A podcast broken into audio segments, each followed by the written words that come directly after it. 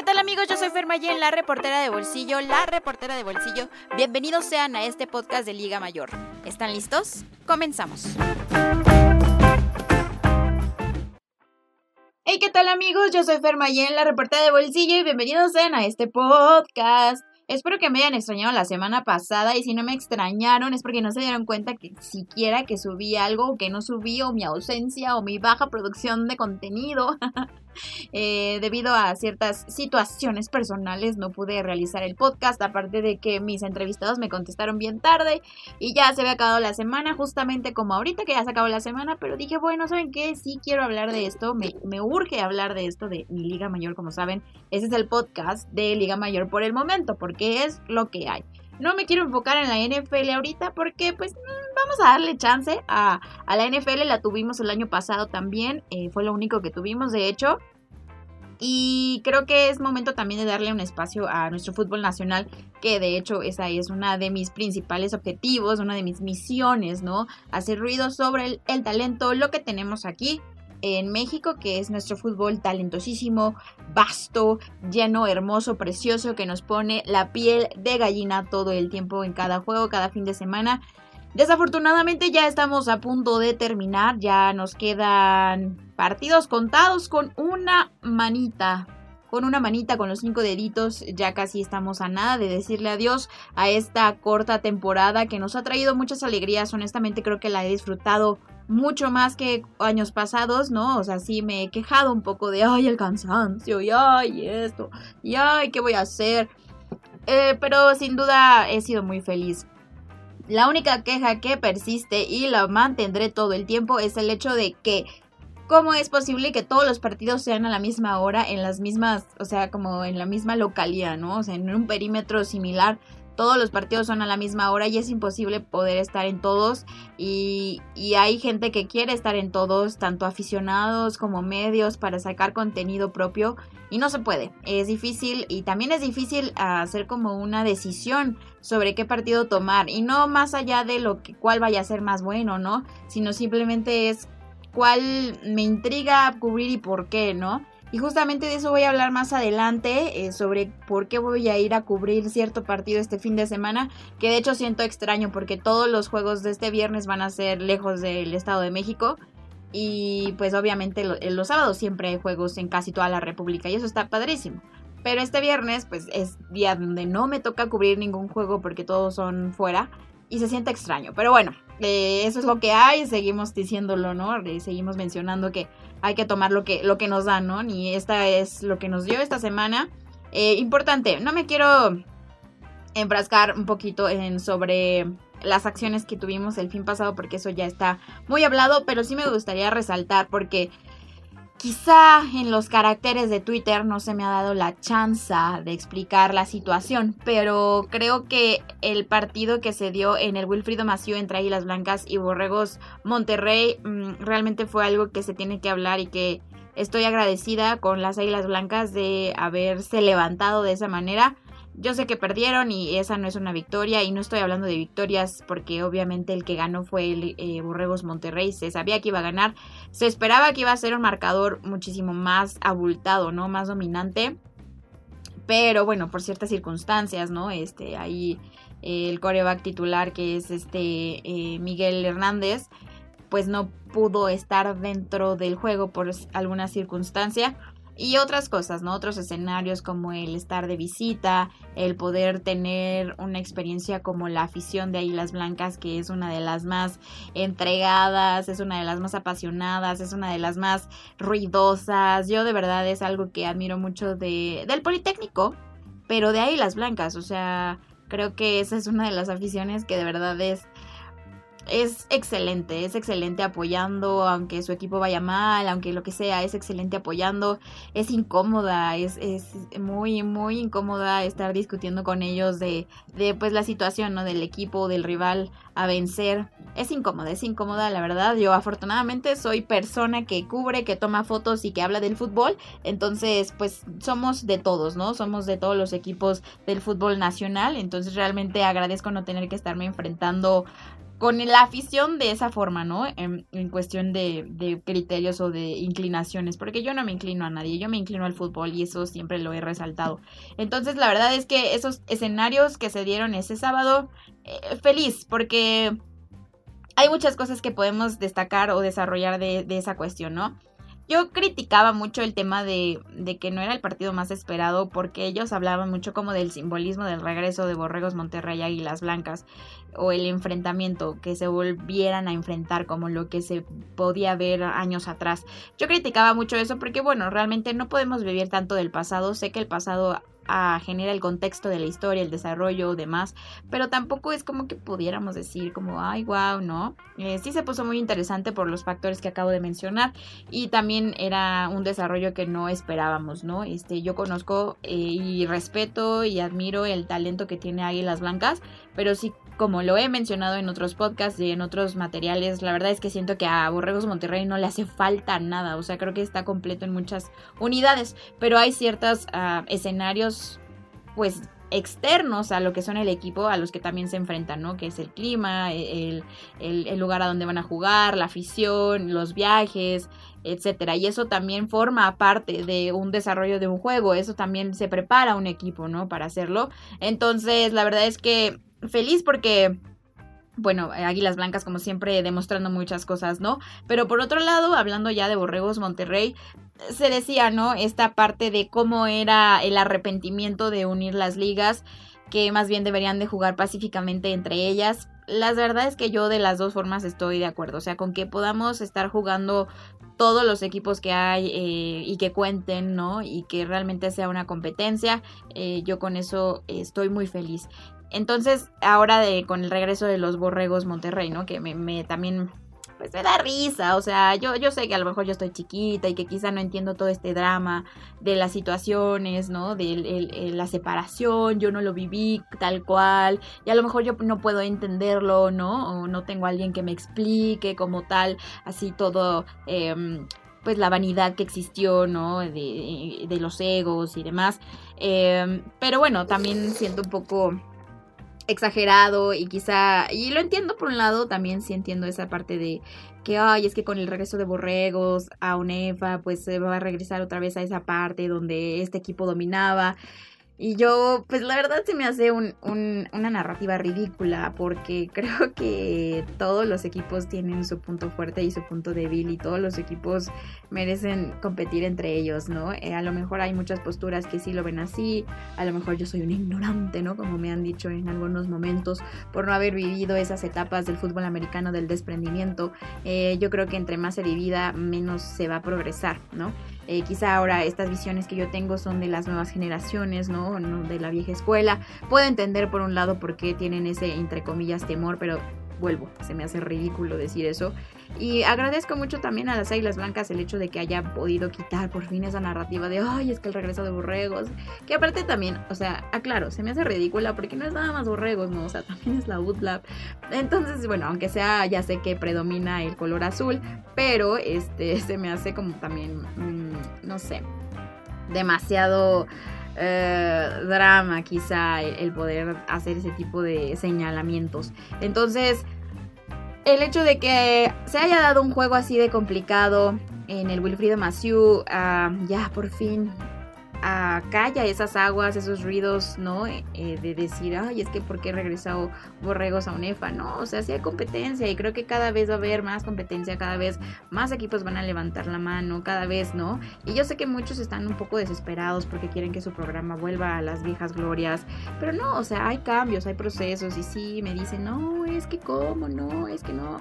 Pero bueno, o sea, es, es una historia que hemos visto, ¿no? Repetidas veces y otra cosa que también yo odio y detesto y la gente también me señala mucho, es la parte del dominio. O sea, creo que estamos confundiendo mucho eh, el hecho de que no que invencibles, eso es lo que me molesta. Creo que estamos confundiendo mucho el hecho de que sean invencibles a que sean este, dominantes. Y si me dicen, pero es que cómo señalas que Borregos Monterrey no es invencible si nadie lo ha vencido. Sí, ok, o sea, sí entiendo. Pero también ah, me gustaría que la gente que dice que son invencibles, no, o sea, por favor, a ver, todos los equipos tienen una debilidad que los rivales no hayan logrado em, tomar ventaja de eso es pues ya es su problema, quizá por talento, quizá por experiencia, quizá por mentalidad, ¿saben? O sea, no hay equipo invencible, eso es mi señalamiento. Sí hay equipos dominantes, por supuesto que sí hay equipos dominantes, hay equipos que han dominado años, ¿no? Este, en sus grupos, en sus, en sus categorías, sí, eso sí, totalmente yo lo tomo, pero no hay equipo invencible y también seamos realistas. Hoy en día, 2021, en el escenario donde está Borregos Monterrey, es un escenario pues no cómodo, porque ya vimos que no es tan cómodo como se pensaba. Pero sí es como, ok, te enfrentas a equipos donde tienen cambios así estructurales en el staff de cocheo, donde vienen corebacks que no son veteranos, o sea, real, acaban de brincar de juvenil, de intermedia, apenas es su primer año literal de, de fútbol americano en Liga Mayor, ¿no? O sea, muchas salidas ahí como que pues bajas importantes de playmakers que se van a otros programas. Y no son pretextos, absolutamente no son pretextos, pero son razones, ¿no? Que también desarrollan unos escenarios muy cómodos para poder llegar y decir, ay, toma, este, voy, voy, voy a tomar esta victoria, ¿no?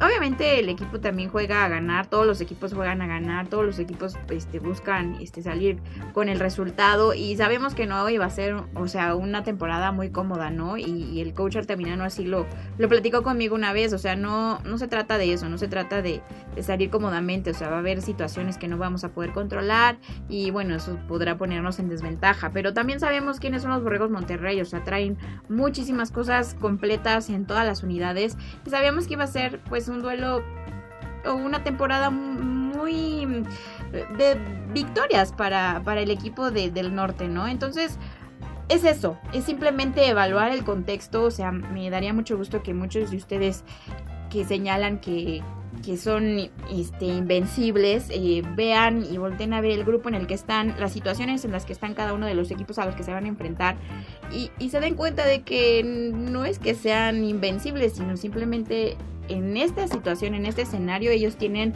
pues la ventaja, ¿no? Y eso es lo que se ha demostrado y eso es lo que se ha visto. Lograron recuperarse en la segunda mitad, cerraron el juego y se llevaron la victoria. Yo hubiera sido fan de que Águilas Blancas hubiera ganado, de verdad sería la sorpresota, o sea, fueron la sorpresa de la semana, sí, pero sería la sorpresota, ¿no? O sea, y para ellos sería ya el campeonato, porque es el equipo que nadie puede vencer. Entonces eso hubiera sido muy padre para el equipo del Politécnico, pero bueno, también por ciertas circunstancias no se dio. Entonces, eso está padre, está padre que ya por fin dejemos atrás ese miedo de decir, no, es que vamos, se va a volver a separar porque veo a Borregos dominante. No, o sea, eh, Borregos domina, sí, pero también hay otros equipos que van a empezar a competir más, que de hecho ese es el objetivo principal o una de las misiones por las cuales buscamos la gente que, que se una a esto, ¿no? O sea, si todos compartimos las experiencias, el talento, si te juntas con los grandes, empiezas a ser uno. Entonces yo creo que es eso, esa es la situación. Hay que juntarnos con los grandes, no hay que temerle a perder, sino hay que empezar a, pensar más en cómo ganar, ¿no? No hay que, no hay que temer a ese, tipo de situaciones, sino hay que buscar y hay que aprenderle al compañero cómo está logrando pues esas circunstancias o tomando ventaja de los jugadores, ¿no? O sea, también eh, hay muchas situaciones así de que veo que hay talento, pero a lo mejor no está bien aprovechado, o que hay talento, pero a lo mejor los mismos jugadores son los que mentalmente no se encuentran como maduros para poder creer que tienen el talento, ¿no? Entonces, este, esas son las situaciones. Y padre, padre ver que, que hay dominio, que hay, hay, que hay competencia, que hay atractivo. Y también, pues, cansada de esta otra perspectiva, ¿no? O inclinación sobre la quien jala más afición. O sea, eso es lo de menos. Bueno, en mi, en mi escenario, en mi, en mi punto de vista yo creo que es lo de menos, o sea, real. Em, miren, mientras el fútbol americano X, de donde sea, siga siendo atractivo, la gente va a ir. Entonces, es lo que buscamos, es que el fútbol americano siga siendo atractivo. Si ya era, que ahora lo sea más. Entonces, este, ese es el punto, ¿no? Realmente eso es a lo que yo me estoy enfocando. Eh, y sí, esto también va a abrir un parteaguas interesante a lo que se va a llevar a cabo la, siguiente temporada, porque ahora sí va a haber más tiempo de integración, más tiempo de preparación, obviamente también se van a ir piezas claves, pero bueno, sabemos que en el fútbol americano nadie es irreemplazable, pero sí extrañamos a ciertos atletas dentro del campo de, americano. Entonces, bueno, hablando ya de, de los temas a futuro, el porvenir de la siguiente y penúltima temporada, temporada, penúltima jornada de fútbol americano de Liga Mayor. Está padre porque ya estamos a punto de pues de ya los últimos juegos y empezamos a pensar en la cena de Navidad, ¿no? Que estaría también padre jugar fútbol americano, ver finales, campeonatos o algo ahí chistosito, un bowl, un tazón, una tazoniza ahí medio cotorra, ¿no? Pero bueno, seguimos sin saber si eso solo es un rumor o nada más nos están ilusionando. Como cuando los papás nos decían que Santa nos iba a traer lo que queríamos y no es cierto, nos traía otra Barbie o otro carro otro muñeco de acción y no era el que pedimos en la carta. Pero bueno, en fin, o sea, quizá, ¿no? Quizá eso vaya a suceder. Em, estaría padre, estaría padre, yo sigo, y muchos de ustedes yo sé que también están pensando, Burgos Monterrey contra Burros Blancos sería un juego bastante llamativo, la verdad es que sí me interesaría mucho ver ese partido, pero bueno, con lo que nos vamos a quedar en esta quizá últimas semanas, yo creo que hablando de los 14 grandes, ¿verdad? Eh, sería Burros Blancos contra Auténticos. Siento que es el partido más atractivo de lo que resta de todos los duelos. Em, creo que ahí pues se puede pelear por mucho, ¿no? O sea, Auténticos también viene ganando. Solo perdió... No, no ha perdido. No ha perdido. Y Burros Blancos tampoco. Entonces ahí va a estar como el duelo por el primer lugar iban a venir aquí a, la Ciudad de México, al Edomex. Entonces ese juego también creo que va a estar bueno. Eh, y bueno, los demás, pues para cerrar con las victorias, ¿no? O sea, también hay, equipos que ya no van a jugar en, en el en 15 días, sino ya se despiden hoy. También ya mucho, muchas lágrimas empezamos a soltar desde el fin pasado, ¿no? Eh, las despedidas ya en, casa, ¿no? A lo mejor no en la temporada, pero sí ya no están jugando en casa. Esta, esta semana también se despiden los dos equipos de la UNAM de, pues, de su territorio. Y ya, ya saben, ¿no? Moco tendido, que la lágrima, que la vuelta, que, ah, ¿no? O sea, muy bonitas ceremonias, muy bonitos rituales de despedida, pero pues emocionalmente también uno termina como bien quién sabe cómo, ¿no? Bien chillón. Y bueno, yo también soy bien, bien chillona, entonces, este, eso pues le suma un poquito más. Y lo que sigue ahora, ah, bueno, estamos en, la, conferencia eh, nacional. Esta también ahorita ya se puso muy interesante, ¿no? No es que no lo estuviera, pero eh, el desenlace más bien es el que va a estar, va a estar pues padre, ¿no? En, en el campeonato y justo la forma en cómo se ha dado. Lobos de Coahuila sabemos que es uno de los equipos más dominantes de su conferencia, ya lleva varios años, pues sí, estando en el número uno.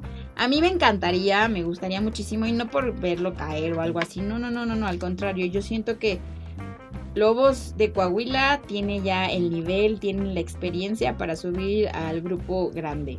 Y me encantaría, me encantaría de verdad ver a los coahuilenses pues no sé, de este otro lado también está ya muy muy padre.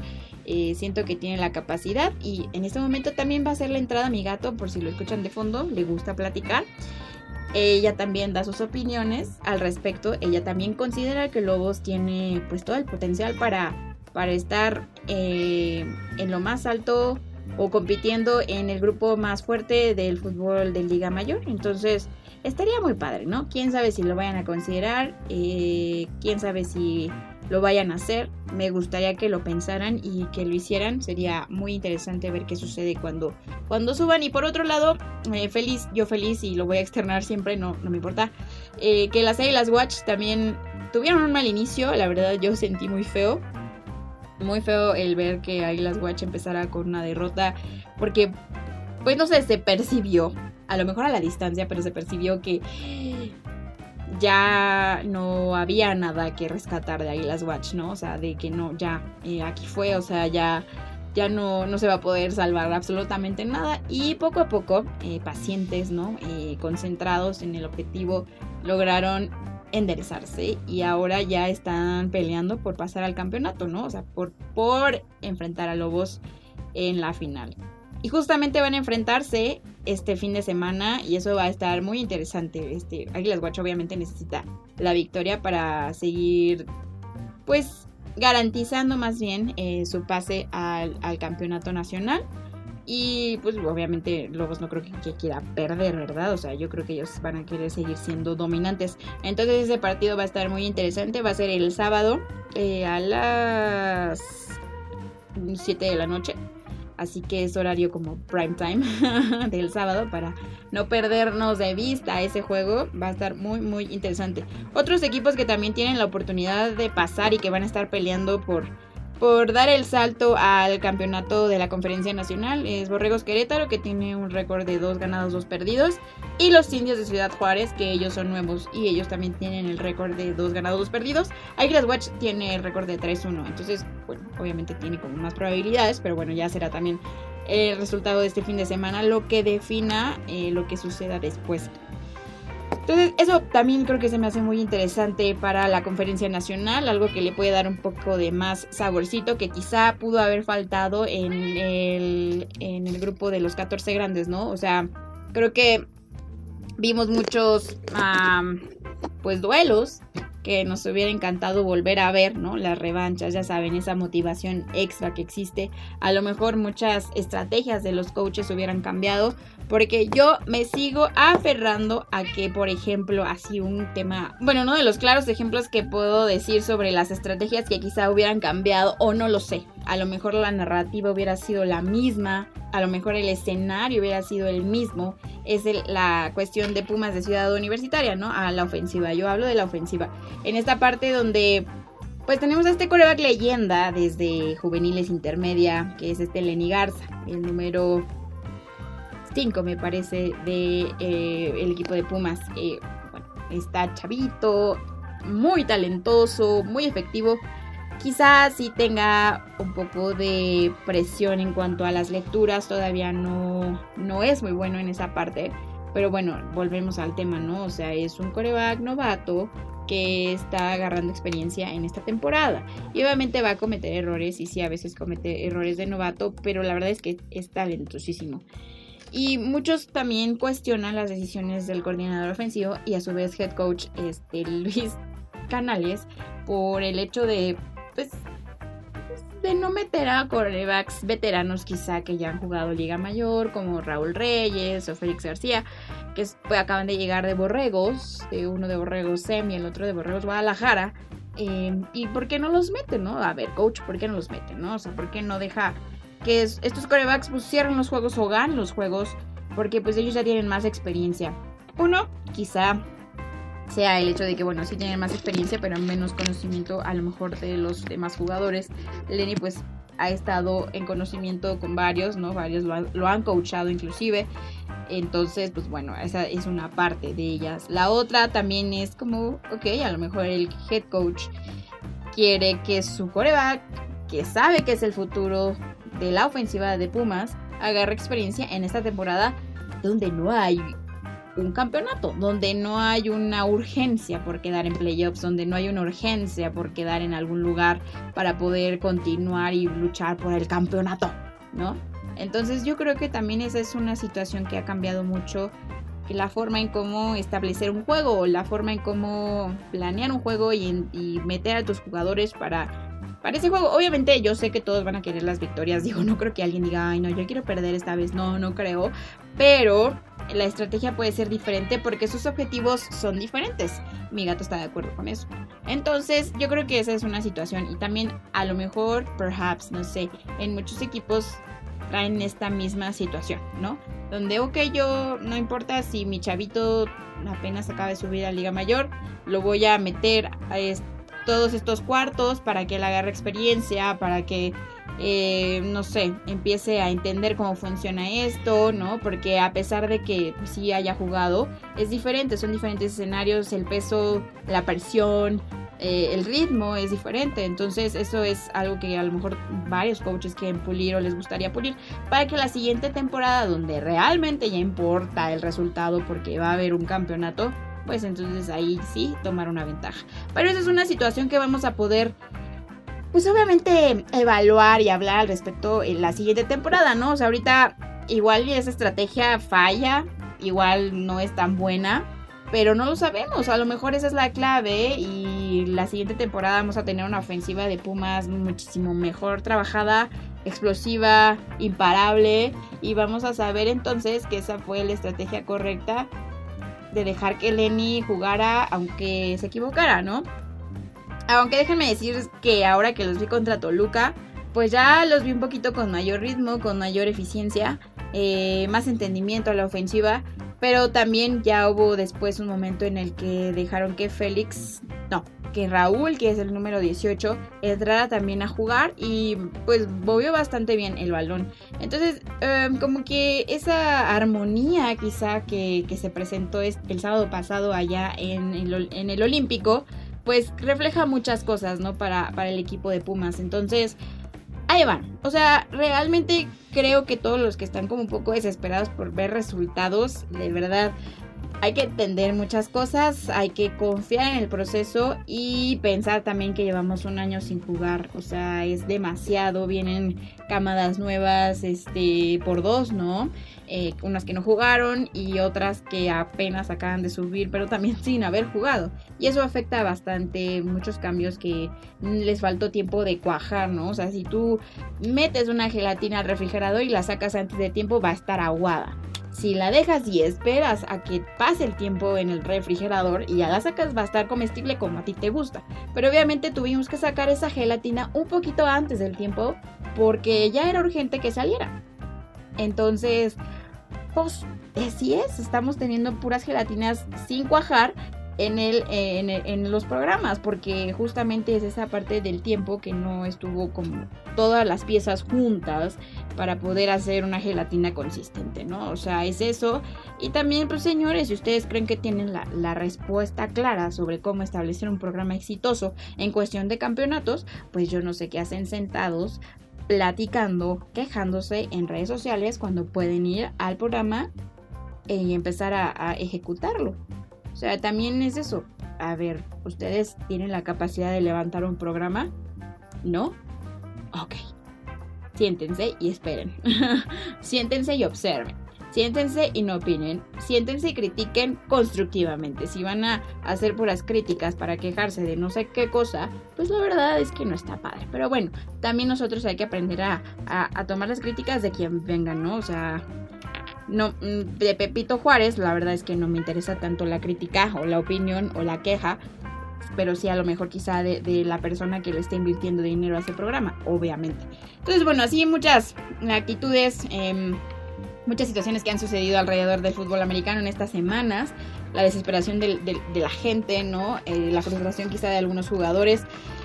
Pero bueno, ese es un drama que siempre vamos a ver, siempre vamos a tener todos los años, hay cosas diferentes. Lo importante es agradecer que estamos aquí, agradecer que tenemos fútbol americano, que ya podemos cerrar este ciclo y pensar en el siguiente año, prepararnos mejor, entender, ¿no? Eh, yo creo que también esta temporada, o bueno, al menos para mi punto de vista, también nos sirve mucho, además de ser agradecidos, de, además de estar otra vez activos, de poder, em, no sé, para mí fue más evidente saber cuáles eran mis puntos fuertes y mis áreas de mejora. Entonces creo que ya teniendo esto más claro, lo podemos trabajar mejor la siguiente temporada. Y eso creo que va a ser una visión de todos los coaches y espero de los jugadores para que se comprometan en dar mejores resultados y desarrollar y ejecutar mejor las cosas.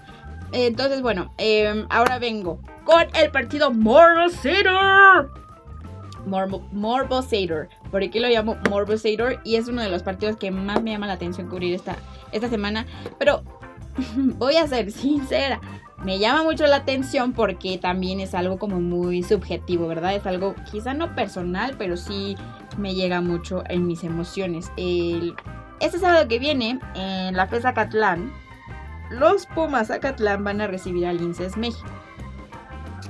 Yo en Twitter puse que si este partido se hubiera dado en el home, la narrativa que al menos yo, su servidora, la reportera de bolsillo, estaría manejando, sería que o sea, bueno, similar a la que se utilizó hace unas semanas, cuando Tom Brady regresó al Gillette Stadium.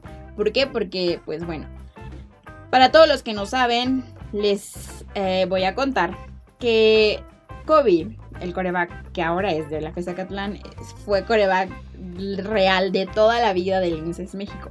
O sea, yo empecé a ser reportera institucional en mi universidad, la VM, este, desde el 2015 oficialmente, pero yo he estado en el equipo desde el 2013 y yo pues tengo memoria de Kobe y de Kobe, de Kobe, de Kobe. Sí, bueno, Kobe se creció en Comanches y llegó a, a Linces a ser el coreback titular de todas las categorías y campeonatos en juveniles. Y bueno, la verdad es que tiene mucho talento y yo creo que ha aprendido muchísimo y ha crecido y ha madurado muchísimo más en estos últimos tres años. De verdad, yo que tengo eh, la fortuna y la bendición de conocerlo desde antes, ahora puedo decir que Kobe es un, es un jugador, pero sobre todo es un hombre diferente. Entonces, el hecho de que vaya a enfrentar a Linces, mm, pues bueno, hay mucha mm, mucho sentimentalismo, mucha emoción de por medio, ¿no? O sea, estar portando o defendiendo otros colores en esta nueva temporada y ahora te enfrentas como al equipo de donde estuviste muchos años de tu carrera deportiva, la verdad es que pues es como, ay, demasiado. Eh, y bueno, este, también pues el coach, ¿no? O sea, todos los que estuvimos en Lince sabemos qué onda con esta situación, con esta relación. Y no nada más es Kobe, o sea, hay varios jugadores del INSES que están ahí ya ahora en, este, en Acatlán, ¿no? Algunos coaches también inclusive, entonces pues realmente es un encuentro que más allá del fútbol también trae un poco de orgullo, ¿no? Un poco de pique, si quieren verlo así. Entonces por eso me llama mucho la atención verlo. Eh, y, bueno, este va a estar muy emocionante. Eh, al INSES obviamente le urge la victoria, no ha tenido ninguna, ninguna victoria. Muchas han sido victorias bueno, juegos más bien que pudieron haber conseguido la victoria, menos evidentemente Borregos Monterrey, porque Borregos Monterrey, pues bueno, de Borregos Monterrey, eso ya queda establecido. Pero, este sí, contra la Nagua, contra el SEMI inclusive, ¿no? O sea, creo que sí había Águilas Blancas tal vez al principio. Había oportunidades para poder llevarse las victorias, sin embargo, pues no se ha dado. Y eh, urge una victoria para Linces y quizá vengan con hambre. A lo mejor y lo más probable, y pues por tendencia sabemos que el partido donde van a definirse como así quién es el, el menos perdedor, por así decirlo, solo en cuestión de, de, este, récords, porque Puebla, Borregos Puebla y Linces México no han probado ni una sola victoria, al menos en su división. Y justamente se van a enfrentar en el cierre de la temporada de Liga Mayor. Entonces ese va a ser el partido donde al menos uno de ellos va a ganar. sí o sí. Al menos que no me salgan como con esas cuestiones en donde se van a tiempos extra y ninguno quiere ganar como ha sucedido en la NFL. Entonces bueno, ese va a ser el partido o ese va a ser, sí, el duelo donde uno de los dos va a tener que conseguir la victoria y yo creo que ahí va a ser donde probablemente quizá Linces pueda ganar, no lo sé. Ah, no lo sé, yo Borregos Puebla también considero que es un equipo aguerrido, muy físico. Eh, quizá la gente se ría mucho y diga, ay, es que perdieron, sí, pero bueno, tienen una de las mejores defensivas en cuestión de tacleadas, en cuestión de sacks. Entonces, la verdad es que eh, la forma en cómo está establecida la defensiva de Borregos M es algo muy duro. Y la gente no lo quiere ver porque demeritan mucho a los Borregos Puebla, pero hay que hablar con los hechos. Y es una situación. Borregos Puebla no es difícil a la defensiva. Este, no es fácil más bien a la defensiva. A la ofensiva ha tenido algunos problemillas y creo que ahí está como la debilidad del equipo y la fórmula por la cual han perdido. Pero, este, bueno, cosas que se pueden arreglar más adelante, ¿no? Y Linces también es otro equipo. O sea, va a estar, va a estar, va a estar, va a estar, va a estar, va a estar, va a estar pesado. Porque ambas ambos equipos tienen dos muy buenas defensivas y ofensivas que apenas están operando. Entonces, bueno, pero esa es una situación que vamos a hablar la siguiente semana porque ahorita no nos vamos a enfocar en eso. La cuestión aquí es que el Inces obviamente necesita, le urge, quiere una victoria y van a intentar conseguirlos, ¿no? O sea, yo les digo, no creo que vaya a haber un equipo que diga, no, no creo que vayamos a ganar, no, pues hay que ir, hay que, hay que darlo todo y hay que ver qué pasa. Obviamente, pues creo que hay un equipo más completo y más integrado ahora eh, en, en, Zacatlán. Entonces, pues realmente me inclinaría más a, los Zacatlecos. Y obviamente, como les comenté, ¿no? O sea, yo creo que el talento que tienen, mmm, todo lo que el coach Horacio trajo desde hace ya dos años, ahora ya está conjunto. O sea, ya es un uno. Ya operan como uno solo y eso está muy padre y eso era algo muy difícil que lo eh, empezaron a lograr ya en el transcurso de la temporada. Entonces ahora por eso creo que yo los pongo en un sólido top 3, eh, a menos de que me, me corrijan mm, en este sábado, pero yo los pongo en un sólido eh, top 3, ¿no? Al principio está Borregos Monterrey, evidentemente, luego sigue Burros Blancos. Luego no lo sé, entre Acatlán y Auténticos ahí se dan un tiro, pero sí creo que los Pumas eh, que Pumas Zacatlán eh, sí tendrían como un sólido stand número 3 eh, el día de hoy, para mi gusto. Pero bueno, ese es el partido que me llama muchísimo la atención, pero igual, o sea, molesta de que haya tres partidos en el mismo horario. Estoy muy enojada al respecto, pero bueno. Pero bueno, pero bueno, pero bueno. Hablemos de lo que vamos a tener este fin de semana, empezando por el viernes. Solo va a haber dos juegos el viernes. Anáhuac va a visitar a Borregos Monterrey en el norte a las 7.30 y media hora más temprano. Los cimarrones de Baja California van a ir, no, van a recibir a Borregos Querétaro. Recordemos que Querétaro pues va a buscar la victoria para tratar de ponérsela un poco más difícil a las Águilas Watch de en pasar a la final. Por otro lado, ya el sábado, donde ya tenemos más partidos, les digo. Todos los que van a ser en el bloque de las 12 son los siguientes. Acatlán contra Linces. Pumas eh, en el SEM. Este es un scrimmage, este no cuenta, pero bueno, va a estar interesante allá en el Olímpico. Y las Águilas Blancas contra Borregos Puebla en el Wilfrido Maciú. Una hora más tarde estará Borre Burros. Burros Blancos visitando a Borregos Toluca. Después, una hora más tarde, que, bueno, más bien, a las 3 de la tarde, los indios de Ciudad Juárez van a ir a, los, a enfrentar a Correcaminos de Tamaulipas y luego Borregos Guadalajara recibe a Potros a las 4 de la tarde y les digo que el partido prime time que es Águilas Watch contra los Lobos de Coahuila. Eso va a ser lo que las acciones para este fin de semana. Ya les digo el cierre, lo último, lo ultimillo. Y aquí revisando un poco las estadísticas, mmm, quiero decirles que estoy impactada, pero también repito, o sea, bueno, el juego de burros blancos que tuvo contra Potros, Alex García no jugó. Eh, bueno, jugó un ratito, ya después ya no, porque ya pues era tiempo de que el otro puliera, ¿no?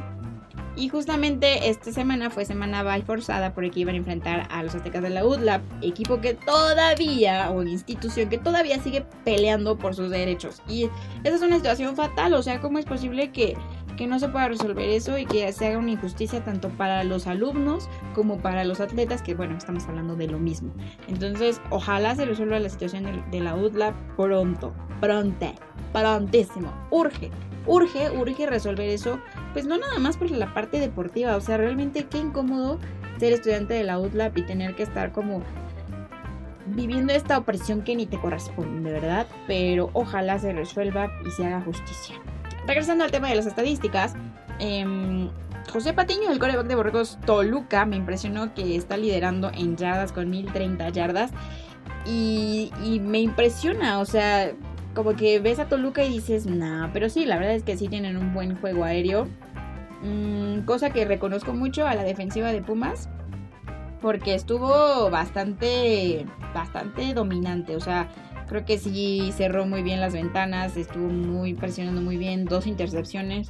¿no? La verdad es que bastante bien. Felicito mucho a la defensiva de, de, Pumas porque se levantaron muy bien. Inclusive a este Eduardo Ortega, que es el receptor líder en yardas, que igual ahorita se mantiene así en el número uno, también tuvo como tres recepciones, si no me equivoco. Entonces, pues, la verdad es que estuvo muy, muy, muy, muy bien. Y en la parte de, de, la vía terrestre, pues era cuestión de tiempo, ¿no? Yo lo vi desde el primer partido de Borregos Guadalajara, que este Alejandro Telles, quien porta el número 2, era un corredorzazo. Corredorzazo, y era cuestión de tiempo de que estuviera liderando. Y justamente hoy es líder en yardas, ¿no? Este tiene 284 yardas y dos anotaciones. Seguido a él está Alex Montini, que era de, de Leones Anagua Cancún, ahora está en Auténticos Tigres. Y bueno, este Alejandro Cruz, que también le dicen bala, de Borrego Sem, también es un, futuro potencial. La verdad es que está bastante tosco, ¿no? Eh, y bueno, esas son como las acciones que más me llaman la atención. Padrísimo aquí esta parte de las intercepciones porque tenemos equipos variados. El líder ahora es este Cajiga eh, con tres intercepciones. Y empatado está Eric Andrade de Burregos Puebla. Les digo que Puebla tiene una defensiva de mucho cuidado. Posterior a él está este Patrick de Pumas CU y luego Mandujano. César Mandujano, el número 24 de Burros. Y eso también está muy padre, está muy padre este, que haya como varias pues variedad, ¿no? O sea, varios nombres de varios equipos estando en el top 3, en el top 5 en cuestión de sus acciones. Entonces, bueno, eso es como que lo más llamativo en la cuestión de las estadísticas. Y pues ya, ahí les estaré contando qué va a suceder, qué sucedió este fin de semana. Ya los últimos, la verdad es que no puedo superar eso ya se va a acabar, ya se va a acabar, ya se va a acabar. Y sí, miren, nos vamos a dar un breakcito así nada más de cena de año nuevo, de Navidad, que el abrazo, que la comida. Pero ¿saben qué? Vamos a volver. ¿Con qué vamos a volver? Con la LFA. Que también estoy muy emocionada. ¿Cómo puede ser posible? Ya se acerca toda esta emoción, toda esta situación de la liga, de la LFA. Y no sé, no me la creo. O sea, de verdad va a estar bárbaro, va a estar bárbaro, va a estar bárbaro y va a estar muy emocionante eh, poder cubrirla, poder eh, vivirla dentro de la liga. Y muchos cambios, muchas cosas padres y pues no, no se pierdan esa parte, ¿no? Pero ahorita, bueno, disfrutando de lo que tenemos, que es Liga Mayor.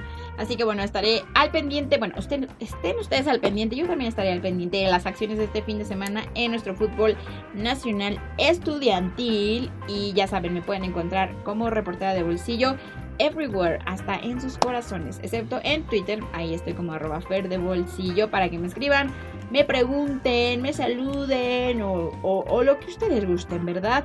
Eh, estamos también a nada de llegar a los 4000 seguidores en Instagram, así que por favor, si ustedes tienen Instagram, nada más denle seguir. Más, no les pido likes, nada más denle seguir y ya pueden ignorar mis historias. No se preocupen, no pasa nada. Nos estaremos viendo la próxima semana con más acción, más diversión. no es cierto, bueno, sí también pero con más de qué hablar del fútbol nacional. Yo soy Fer Valle, la reportera de bolsillo. Me despido. Cuídense. Lávense las manos, por favor. Gracias por haberme acompañado. Nos vemos la siguiente semana con más información sobre nuestro fútbol estudiantil. ¿Y tú, ya eres de bolsillo?